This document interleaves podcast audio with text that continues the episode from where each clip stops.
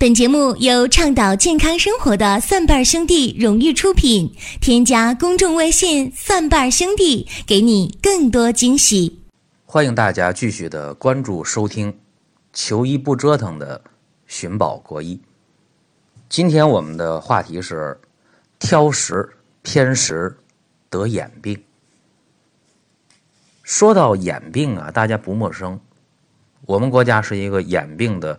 高发大国，我们可以看到啊，现在的青少年戴近视眼镜的非常多，而且在我们国家做准分子激光手术的也是非常的多。前些年我们看日本和韩国在做准分子激光手术的这个时候啊，很羡慕人家说，你看，呃。如果生在韩国、生在日本就好了，这眼睛近视了，做个手术，一会儿的功夫，眼镜摘掉了。这几年呢，大家也不羡慕日本、韩国了，因为我们国家近视眼手术的数量，包括质量，都已经把呃日韩甩在几条街以后了，已经是第一了，数量、质量第一了。那这个值得我们骄傲吗？值得我们自豪吗？前两年，美国 FDA 也出台了一个呃说明，说准分子激光的近视手术尚处于探索阶段，所以近视手术的发源地啊，美国对这个手术持一个谨慎的态度。但是出于商业化的目的，日本、韩国，呃，率先把这个手术推广了。那我们国家跟风是非常快的啊，也紧接着在国内遍地开花。所以做完了近视手术以后，几家欢乐几家愁。有人做完以后很好，啊，眼睛很亮堂；但有人做完以后，短暂的一年半载的近视度数又上升了，甚至会并发一些其他的问题。那我讲这个呢，不是说今天要讲近视啊，而是要讲很多，呃，大家对眼睛的一个不了解，一个误区。做近视的手术啊，本身它是一个把角膜啊曲率给改变的过程，因为你近视无非是眼轴拉长了，那角膜这个面啊，它的这个曲率改变，眼睛往外冒、往外鼓、往外突出。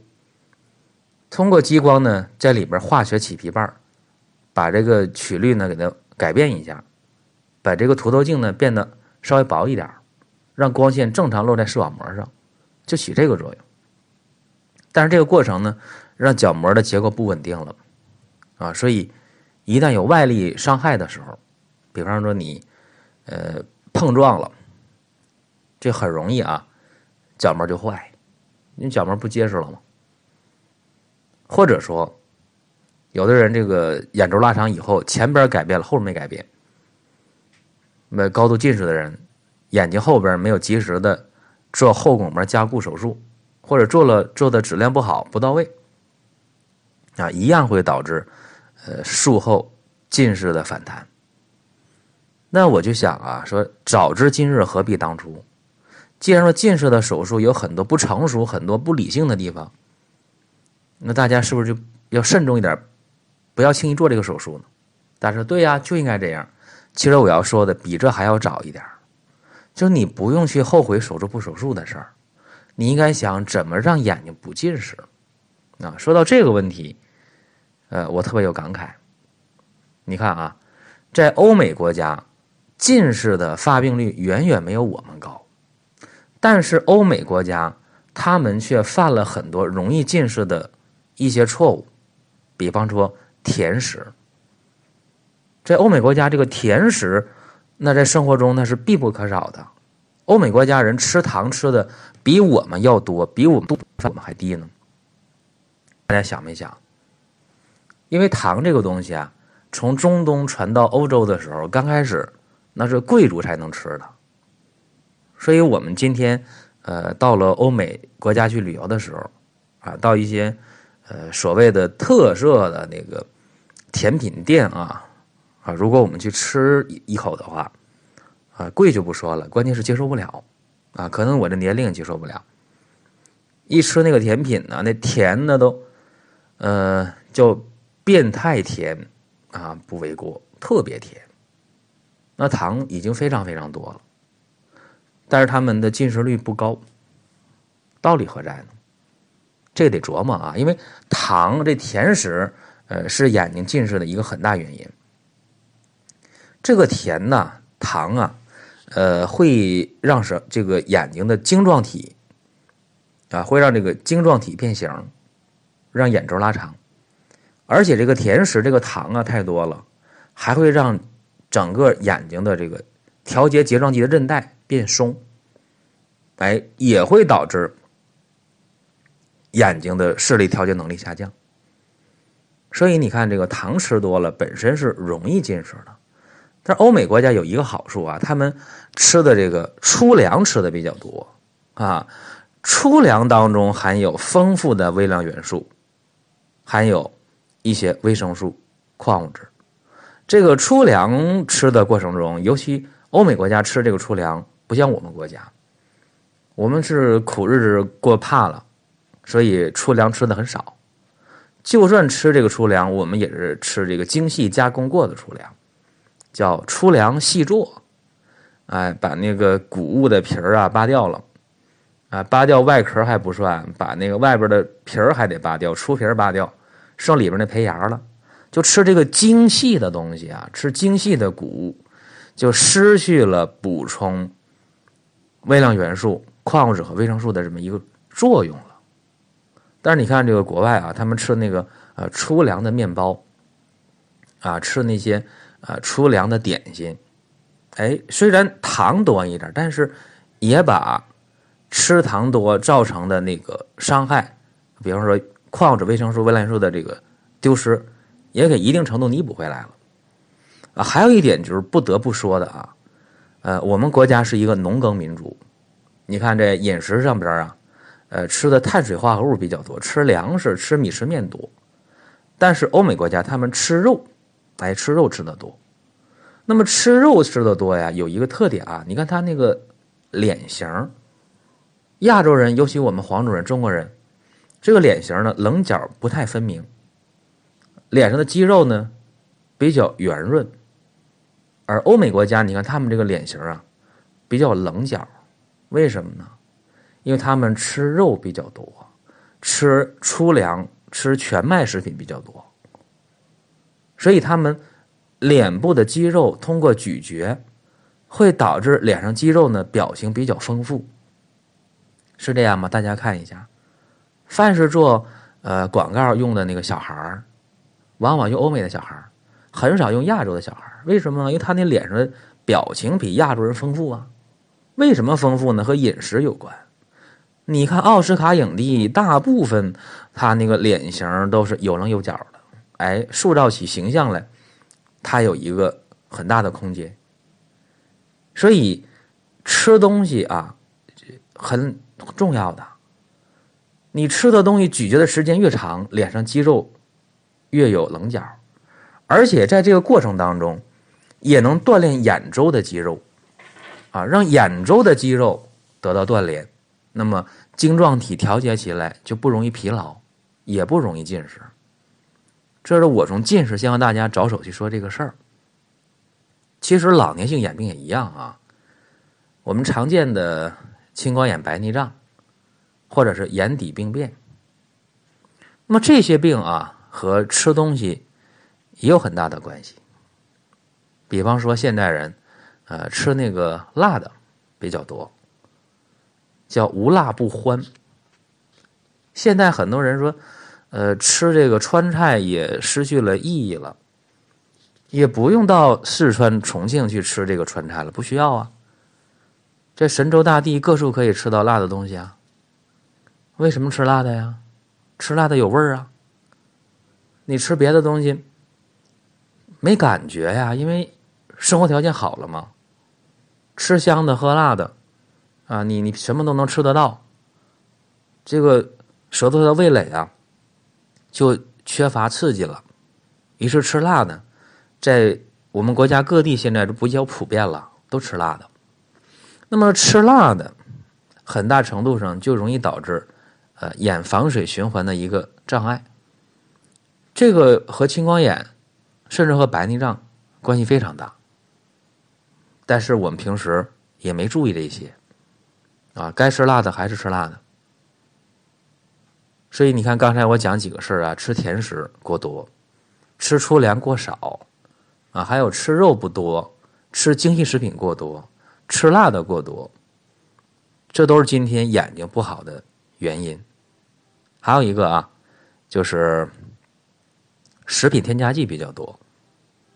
前两天和一个搞食品的一个专家在一起遇到了，聊几句啊，就说到现在很多食品。呃，标榜为无化学成分，啊，说这个就好。其实呢，今天的各种食品啊，各种食品当中，我们在外面吃到的袋装的食品、预包装的食品，或者在外面饭店吃到的各种食品，你在菜市场你买到的食物原料，想回家下厨去做的这些食品，或者食物的原料。你要说它没有化学成分，啊，这个都是不可能的。包括现在标榜的有机食品、绿色食品，啊，你说这里边没有一点点的化学添加，也不现实。那食品安全问题也是一个很大的困扰，很多的添加剂，很多的一些食品当中添加的东西，你在不知不觉当中吃进去了，那么吃进去之后呢，在代谢上，往往就比较困难。有的能够随着尿液和粪便代谢掉，有些呢就有残留。特别是我们这个眼睛啊，大家可能不了解，眼睛的眼底的动脉网络呀，是全身动脉的循环网当中末端的部位，就是眼底的动脉特别细。如果查眼底一查说，哎，你眼底动脉硬化，那你不用想了，你全身小动脉都硬化了，你就有高血压了。血液流动到了特别细小动脉的时候啊，啊，营养到达的比较慢，比较少，垃圾废物带来的可能也不多，但是虽然不多，它足以代谢比较缓慢。于是呢，眼底病在今天也挺多。眼底动脉硬化了，眼底出血了，黄斑变性了，视神经萎缩了，也挺多的。那这里边呢，也和吃东西有一定的关系。